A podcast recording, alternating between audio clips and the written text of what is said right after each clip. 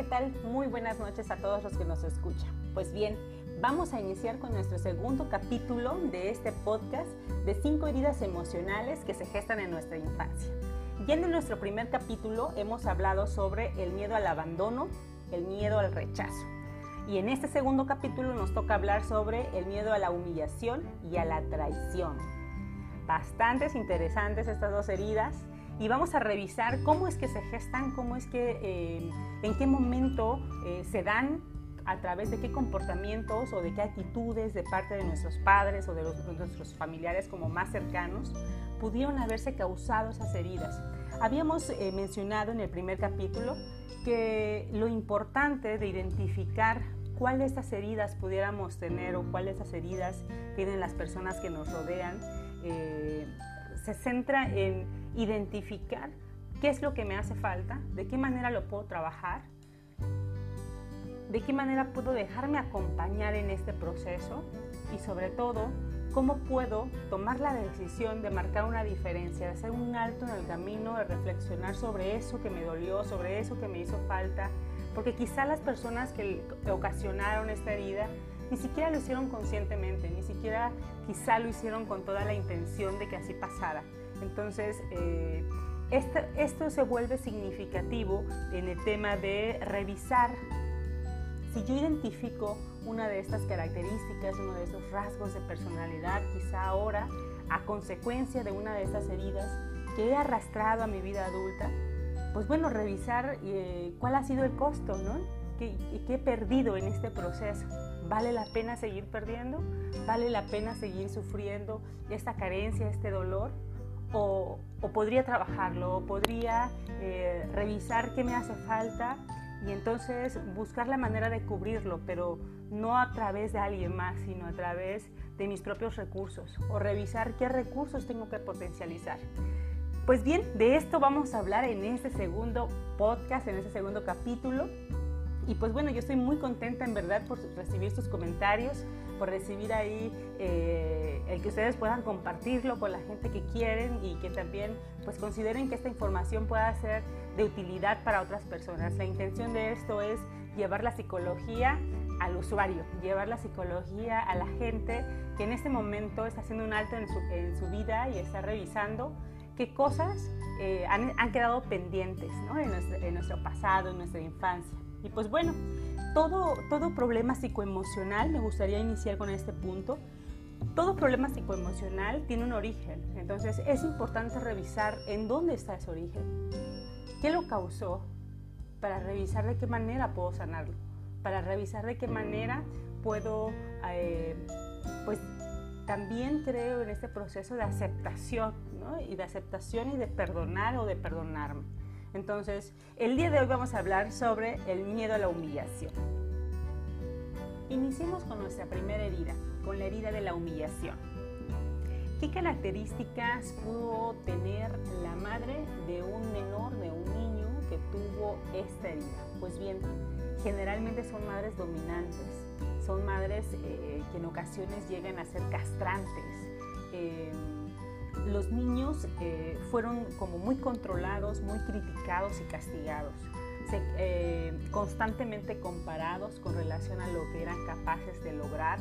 Eh, siempre existía el reconocimiento de alguna, de alguna característica, de alguna conducta que hacían o de alguna actividad que les pedían hacer. sin embargo, siempre existía el pero. O sea, sí lo hiciste bien, pero pudiste haber hecho esto. Pero ya que te dio tiempo, hubieras hecho esto otro. Entonces, como que de repente se vuelven exigencias inalcanzables. Pareciera que nada es suficiente.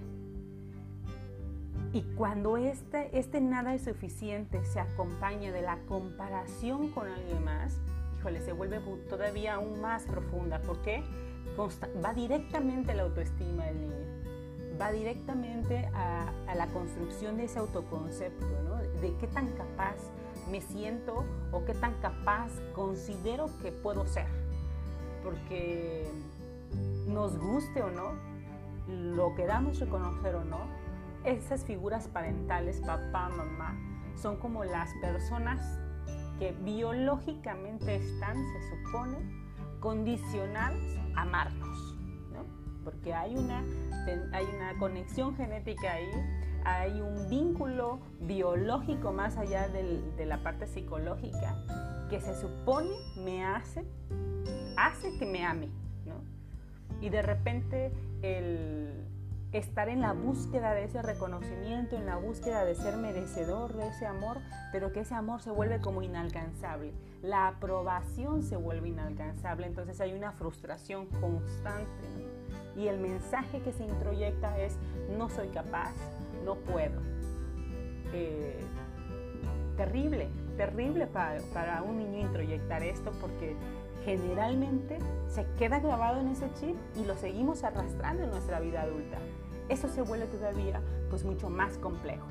En muchas ocasiones son niños a los que se les prohíbe hablar, niños eh, que generalmente se les reprimen sus ideas, De repente cuando hay una toma de decisión en familia o hay algún tema del que se habla en familia, de repente sí, pero tú no opines, salte a, tal cosa, ¿no? Para, evitar estar eh, presente al hablar de algún tema. Entonces ya se empiezan a identificar ahí como esos secretos familiares que van generando una carga emocional. Es importante identificar hasta qué punto los niños pueden, ser, pueden, pueden compartir, pueden expresar su opinión.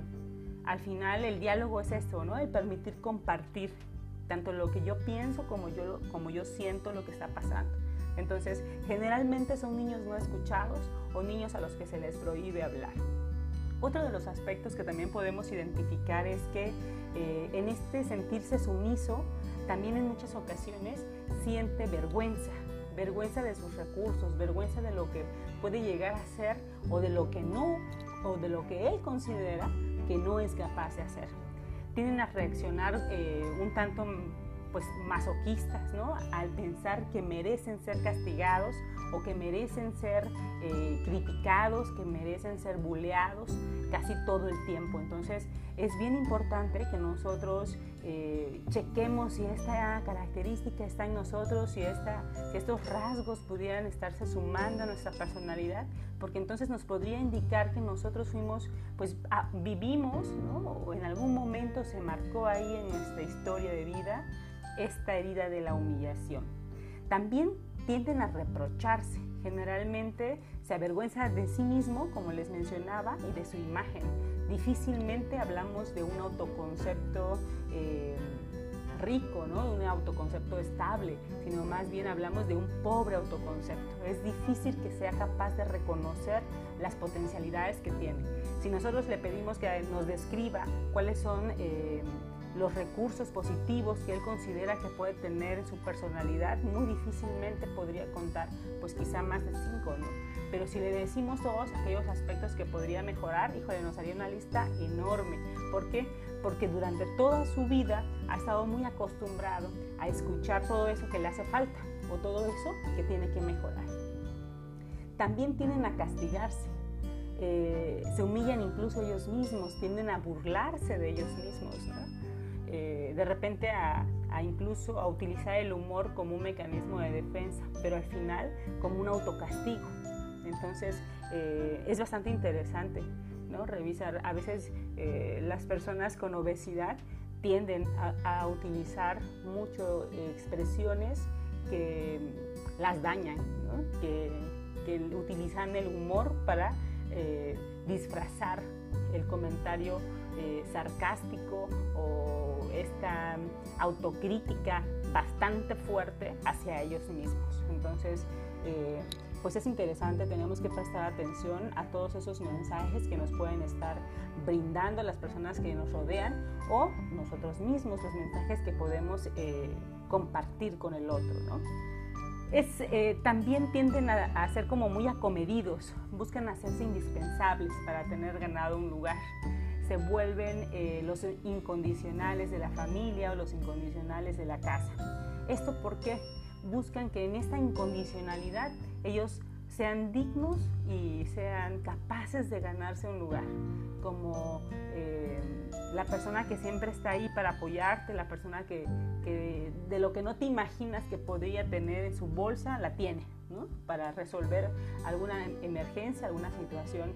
Eh, pues ahí que, le surja a cualquier miembro de la familia o compañero de trabajo o incluso de pareja. De repente como que hasta se anticipan, conocen muy bien a las personas que les rodean y, de repente empiezan como a, identificar qué pudiera necesitar para él o ella tenerlo a su alcance. Entonces se vuelven como los incondicionales y generalmente tienden a ser como los acomedidos todo el tiempo. Eh, sin embargo, también de repente el ser ese eh, incondicional, el estar ahí, pues también eh, nos habla de qué necesidad emocional o qué necesidad de reconocimiento puede llegar a tener una persona para asumir este tipo de roles. en muchas ocasiones abusan de la crítica, de la crítica, de la autocrítica y de la crítica de los demás. Eh, están como muy enfatizados en el defecto, muy enfatizados en eso que nos hace falta. No expresa sus necesidades, ese es otro de los aspectos.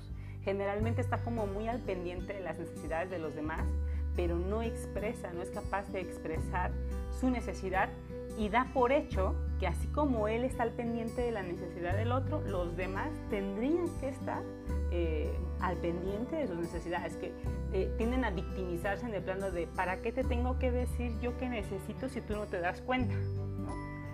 Eh, esa, es es una postura clara de victimizarse. Cada quien es responsable de expresar lo que necesita. Entonces, estas son como los rasgos, las características que yo puedo identificar en mí o en alguna de las personas que me rodean para saber si la herida de la humillación está presente. ¿Cómo puedo ayudarla? ¿Cómo puedo hacerla sentir mejor? Es importante dejarlos ser serviciales, es importante dejarlos ser colaboradores, em, saber que ellos han luchado por ganarse eh, un lugar, por ganarse la atención haciendo ciertas cosas. Vamos a darle la oportunidad de que continúe, sin embargo, no hay que abusar de esto. Sin embargo, hay que estar al pendiente también de que también se cansa, de que también tiene otras necesidades, de que también tiene necesidad de hablar, que también tiene necesidad de ser escuchado. Entonces, tampoco abusemos, ¿no? Abusemos de, de esta característica de ser servicial de la persona que tiene esta herida abierta darles la libertad de poder hacer lo que ellos desean, decirles también que son merecedores de un descanso, que son merecedores de unas vacaciones, que son merecedores de reconocimiento. Esto es importante, reconocer sus logros, reforzar sus talentos y sobre todo, así como de regla, evitar burlarse de él o de ella. Evitar eh, abusar de esta nobleza aparente que puede mostrarnos eh, y evitar compararla, Constantemente, evitar eh, en absoluto poder hacer comparaciones sobre lo que alguien más es capaz de tener o es capaz de lograr. Esto sí, no lo hagamos, por favor, porque es como la manera más em, clave para poder hacer como más profunda todavía esa herida. Entonces, revisemos mucho, identifiquemos de qué manera podemos ayudar eh, a esa persona que ya identificamos que tiene esta herida, eh, que su comportamiento nos indica que, que posiblemente esto es eh, un rol que asume partiendo de una carencia, ¿no? partiendo de un dolor. Entonces, no abusemos de esto creo que, que, estos puntos pueden darnos como la pauta para tener bien claro de qué manera, si en este momento yo estoy formando a niños, si en este momento yo soy mamá o soy papá, pues bueno, revisar qué fue eso que yo viví, que me dolió y que puedo corregirlo. No seamos como los papás de te daré todo lo que yo no tuve.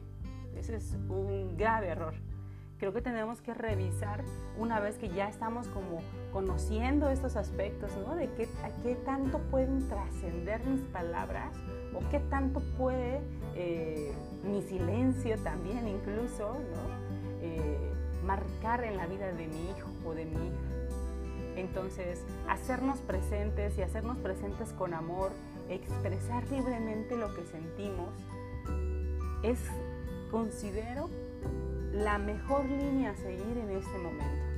el poder hablar de nuestras emociones y expresarlas y decir, también estoy enojado, también estoy frustrado, me siento triste, me siento cansado o cansada, me siento desilusionado, me siento motivado, me siento alegre, me siento entusiasta, me siento contento, ¿no? ¿Cómo me siento? Esa es como de las primeras reglas que nosotros como de oro que no podemos, que no podemos por nada del mundo olvidar, que no podemos omitir cuando tenemos la gran responsabilidad de estar formando niños, de estar formando a esos seres eh, pues completamente auténticos, honestos, que llegan a esta, a esta vida, el llegar completamente en blanco, depende de nosotros lo que queramos escribir en ellos. Y pues bueno, ¿les parece si hacemos una pausa y vamos a regresar hablando sobre esa herida de la traición y cómo pega en las relaciones de pareja? Bien, no se lo pierdan, nos damos un momento, una pausa y volvemos con esta herida. Pues bien, ya estamos de regreso para hablar de nuestra cuarta herida, que es la herida de la traición, la segunda herida de este podcast. Y pues bien, eh, ¿cómo pudo, eh, bajo qué circunstancia, qué hecho pudo haber marcado esta herida en la vida de un niño? Eh, generalmente se experimenta cuando existe la separación de los padres o cuando hablamos de un divorcio. Casi no sucede, ¿no? Desafortunadamente es un hecho cada vez mucho más factible que se dé, cada vez mucho más frecuente, cada vez eh, empezó hace tiempo ya a volverse parte de lo cotidiano. De, en la escuela, de repente, hace tiempo, era como he señalado el niño, niño de, padres separados o de padres divorciados, ahora es al revés, ¿no? Pareciera que eh, el niño, eh, hijo de padres que se mantienen juntos, pues pareciera ser como el, señalado ahora o el criticado. Pues bien, sin caer en ningún tipo de prejuicio y demás, eh, la intención o revisar esto es identificar en dónde el niño o la niña pudo haber sentido y experimentado esa primera sensación de eh, traición, esa, esa, esa, mm, esa experiencia de, de dolor profundo, de, que alguien se marchó, de que hubieron promesas que no se cumplieron. Eh, generalmente el niño o la niña eh, sienten que el progenitor que se va de casa, sea mamá o papá, se vuelve el que los traiciona. Y en ocasiones en, muchas ocasiones el principal motivo de las separaciones tiene que ver con la infidelidad y estos no son temas eh, que queden en la, en la, vida de los adultos, ¿no? Eso es un tema que dentro de los reproches, dentro de las peleas, dentro de lo que los demás eh, familiares comentan, eh, siempre sale como a flote la causa, ¿no? Y cuando se trata de la infidelidad de alguno de los progenitores, la herida empieza a tener, o esta sensación de traición empieza a tener eh, fundamento, empieza a tener como mayor evidencia de que me engañó, de que me dejó, ¿no? de que eligió a alguien más. Eh, sobre todo cuando los niños se encuentran atravesando esta etapa del complejo de Edipo, ¿no? del enamoramiento hacia su progenitor del sexo contrario, ya sea de niña o niño cuando el padre o la madre se marchan de la casa eh, por un tema de infidelidad, ellos eh, lo asumen y lo interpretan desde, este, desde esta etapa en la que se encuentran del enamoramiento. Eh, ellos, al sentirse enamorados por papá o mamá, se sienten engañados, se sienten traicionados, no solamente viven el dolor del, progenitor que se queda y de lo que ellos observan, sino que además ellos se sienten partícipes y protagónicos de esa historia. Entonces, esa herida se vuelve profunda, esa herida se queda ahí como una huella que seguimos arrastrando evidentemente en todas nuestras relaciones interpersonales.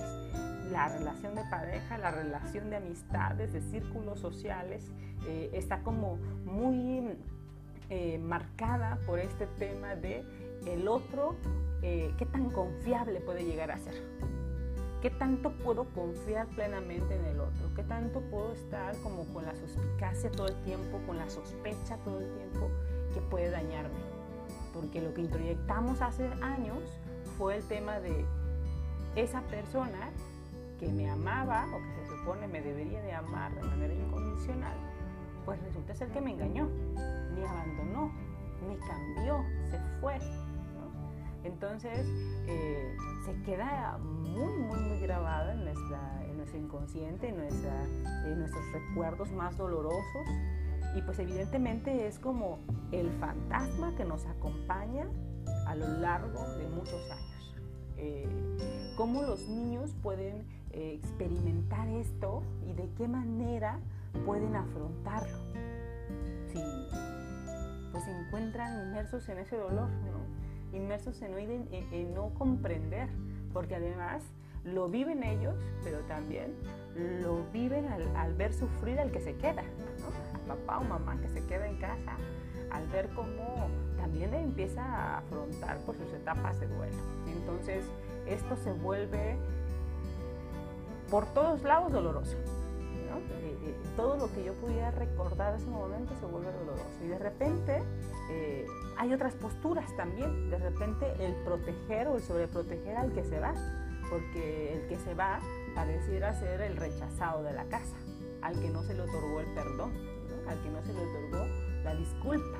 Y, y contrario al progenitor que se queda, en ocasiones tiende a ser pues el que es más juzgado, ¿no? El que, ¿cómo no lo perdonas? Porque esto, él no está aquí, sobre todo en el caso de las niñas, eh, papá no está en casa porque tú no lo perdonas, ¿no? Porque tú no le dices que regrese. Entonces se vuelven estos, estos como decretos, ¿no? Estos pensamientos profundos que se quedan en nosotros, irracionales completamente, de decir, me enojo y lo volvemos cuando ya somos adultos, ¿no? Me enojo con ella o con el que, con quien me es infiel mi pareja, pero no me enojo con mi pareja. Victimizo a mi pareja y culpo y responsabilizo a la otra o al otro. Entonces, terrible, pero sí, sí nos llega a pasar si llegamos a, a enfrentar ese tipo de conclusiones irracionales a las que llegamos cuando nos toca vivir este tipo de experiencias. También, eh, pues bueno, están con la desconfianza constante, ¿no? Eh, generalmente llegan a transformar como ese pensamiento positivo, ese, sentimiento incluso, ¿no? Eh, bonito de amor que pudiera sentir sobre alguien más, empezar como a contaminarlo con ese tema de, de vivir en la sospecha constantemente, estar identificando en qué momento puedes lastimarme o traicionarme porque ya lo aprendí. Entonces, eh, pues e, es como el reto constante de, que tengo que identificar de dónde viene esto, porque ni siquiera a lo mejor le corresponde a Juanito ni a Juanita. Ellos no son responsables de esto que yo pienso y de esto que yo siento. Eh, es responsable mi historia de vida. Y, de eso soy responsable yo porque yo en este momento puedo cambiarlo. Entonces, este es un aspecto bien importante a trabajar. El resentimiento y la falta de perdón enraizada a lo largo de tantos años en los menores, pues empeora la situación.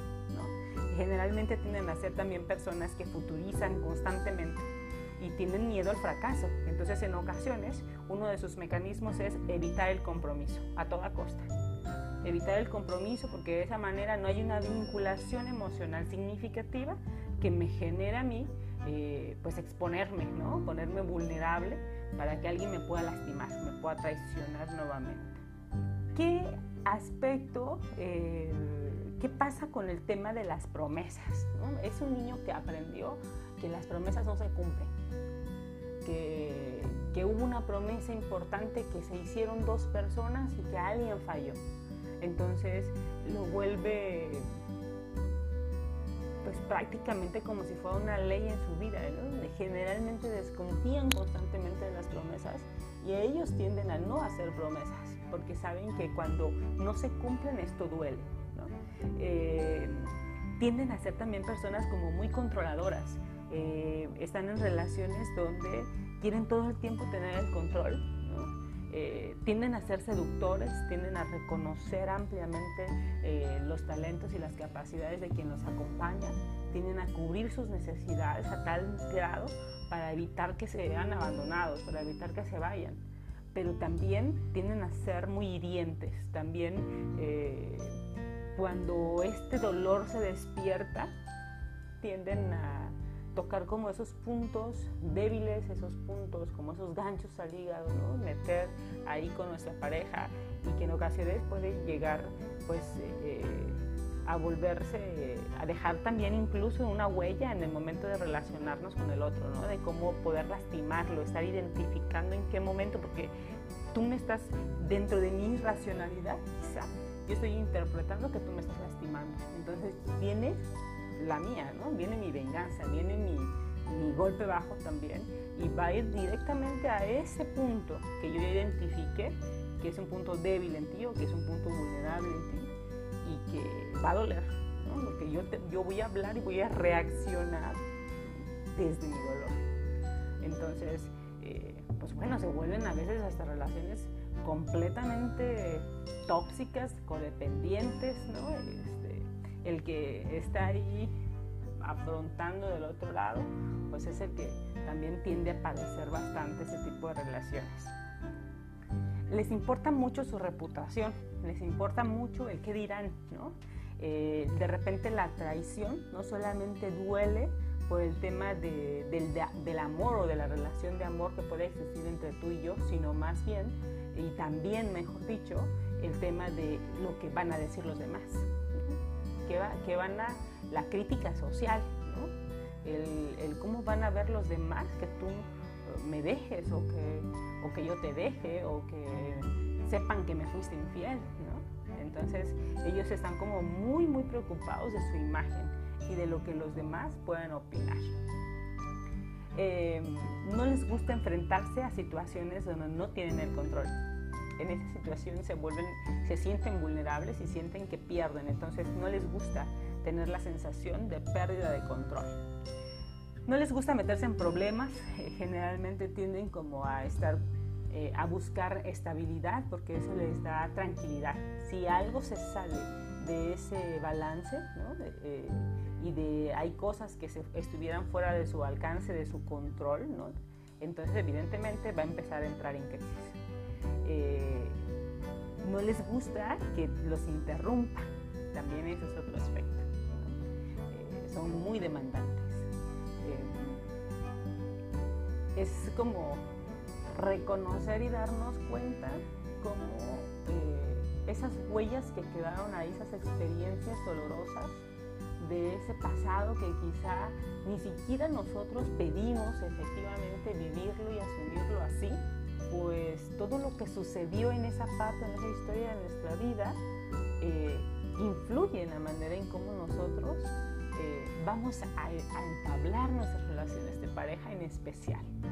También hay quienes lo viven con los amigos, de repente el ser como muy celosos ¿no? de los amigos, de que, híjole, ¿y por qué se reunió con fulanito y a mí no me avisó? ¿Y por qué a mí no me incluyó? Y entonces empiezo a hacerme una serie de ideas que, que no tienen nada que ver conmigo, que no tienen nada que ver con que la otra persona eh, pues simplemente quiso tomarse el café eh, con, con, mi amiga y, y porque se encontraron quizá o porque quizá haya sido como lo más inmediato, pero no tiene nada que ver con que a mí me hayan rechazado, no tiene nada que ver con que a mí no, no me hayan invitado, pero de repente mi herida me hace sentirme susceptible, eh, sentirme también como que todo gira alrededor mío y eso pudiera no ser, ¿no? O sea, el, hacer interpretaciones que, que, al final llegan y pegan y pegan muy duro.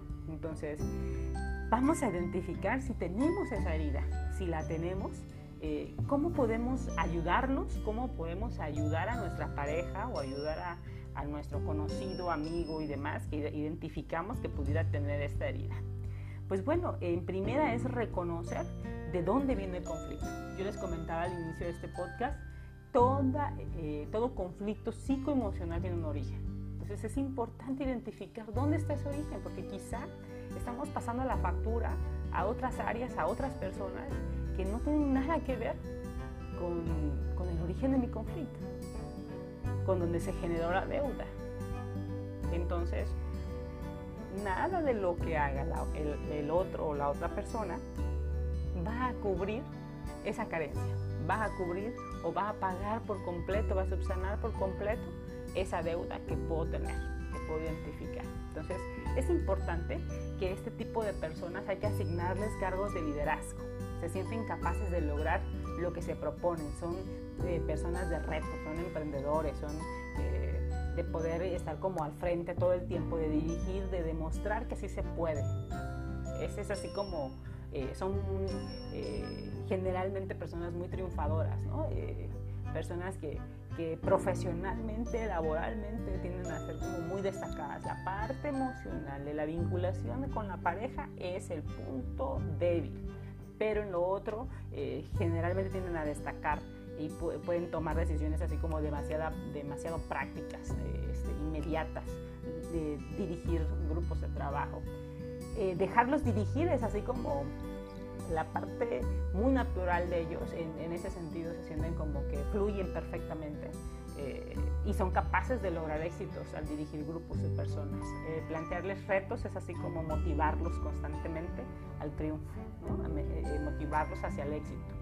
Son competitivos, eso es así como por naturaleza, lo tienen como muy marcado. Eh, ¿cómo, ¿Cómo afrontar en el tema emocional? Porque ese es así como en el tema eh, laboral, en el tema profesional, a lo mejor hasta en el tema académico. Pero ¿cómo en lo emocional? En lo emocional debo reconocer, o esa persona, debo orientarla a reconocer de dónde viene su miedo. ¿De dónde viene su miedo a ser traicionado? ¿De dónde viene su miedo a ser burlado? ¿De dónde viene su miedo a ser engañado? a reconocer que esa historia no le correspondía, a, reconocer que ese progenitor, mamá o papá, pues estaba viviendo otra historia, que no necesariamente te va a tocar vivirla a ti, que no necesariamente aquel que se acerca a ti tenga esa intención, que no necesariamente esa que se acerca a ti va a dañarte, pero tienes que reconocerla. Y si la puedes expresar y si la puedes compartir, de decir, esta es así como mi más grande temor o, lo que más pudiera lastimarme. Yo creo que en las relaciones donde se aman, donde hay respeto, estamos lejos de poder vivir algo así. Eh, pudiera sonar un dato utópico, pero confiemos en esos pilares fundamentales que, que, no debemos olvidar, que deben confortar y que deben de, de fortalecer una relación de pareja tiene que ver con la comunicación, que tiene que ver con el respeto, con la confianza. ¿Cómo hacer, cómo, hacer que recupere la confianza? Si ya me compartió mi pareja que vive esto, si ya me compartió que padece esto, ¿cómo puedo ayudarlo? Con pequeños niveles de confianza. No pasa nada, no sucede nada, digo, se vale, ¿no? Se vale el decir que necesito y que tú me ayudes a conseguir eso que necesito. No quiere decir que tú te vuelvas sumiso o sumisa para él o para ella. No, no, no, significa que dejes de vivir tu libertad para entregársela 100% a ella o a él. Creo que tiene que ver con los elementos, esos elementos claves que deben de integrar el amor de pareja. Complejo, sí. Un reto, completamente. Pero creo que vale la pena Vale la pena superar esa herida, vale la pena comprometerse, vale la pena el, creer, el volver a confiar. Eh, me falla alguien posiblemente, pero no es una generalidad. No podemos hacer de ese hecho una generalidad, porque entonces ahí estamos llegando a un pensamiento irracional que nos va a hacer sentir que nadie es confiable. Y por lo tanto, voy a estar aludiendo el compromiso constantemente, o, quizá incluso hasta haciendo que me dejen, haciendo que las cosas no funcionen. Entonces, eh, si la psique tiene todo un complejo, no crean que es así como tan fácil de comprendernos, ¿no? Y pues bueno, estas son las dos heridas que continuaban, ya llevamos cuatro de cinco. Estoy pensando que la quinta, que tiene que ver con eh, la injusticia, esa sensación de injusticia constante en nuestra vida, que, que algo pudiera no encajar, que algo pudiera... Eh, que de algo pudieron no haber sido tan justos con nosotros en nuestro trato, en nuestro reconocimiento y demás, o en lo que merecemos, pues bueno, esta herida poderla lanzar el próximo martes, igual a través de un podcast o quizá a través de una transmisión en vivo. Pues es algo que todavía estoy meditando. Me gustaría poder recibir sus comentarios respecto a, estas dos heridas eh, que hablamos, identifican algunas, ¿no? Algunos rasgos, quizá eh, pudieran, pudieran por ahí compartir también esta información con alguien que ustedes consideren pudiera servirle. Y pues bueno, de esta manera entonces pudiéramos hacer como una red de llevar este tipo de datos ¿no? en, esta, en, este, en este tema de la pandemia y de la cuarentena que nos invita a ver como todas nuestras cosas pendientes pegadas en la pared, ¿no? como nuestras sombras ahí. Pues bueno, nos invita a reflexionar, nos invita a descubrir y a redescubrirnos en este proceso. Para mí fue un gusto compartir esas palabras con ustedes. Espero que la información compartida haya sido de interés para ustedes, haya sido valiosa. No olviden compartirla, compártanla con la gente que ustedes consideren que les puede servir, con aquellos que son papás, con aquellos que están formando a niños pequeños. Eh, recuerden que de los 0 a los 6 años se forma la personalidad, entonces todo lo que nosotros podamos depositar en ellos eh, va a trascender a su vida adulta. Entonces, hagamos que, eso que sembramos, que eso que, buscamos como que eh, sumar, siempre vaya en ese sentido, ¿no? Vaya en el sentido de abonar, vaya en el sentido de dar, de dar, de dar, de compartir y de compartir eh, amor en todo el sentido de la palabra para nuestros hijos. Pues bueno, yo muy contenta de compartir con ustedes este tiempo. Espero que, que puedan escucharnos y que puedan compartirnos sus mensajes.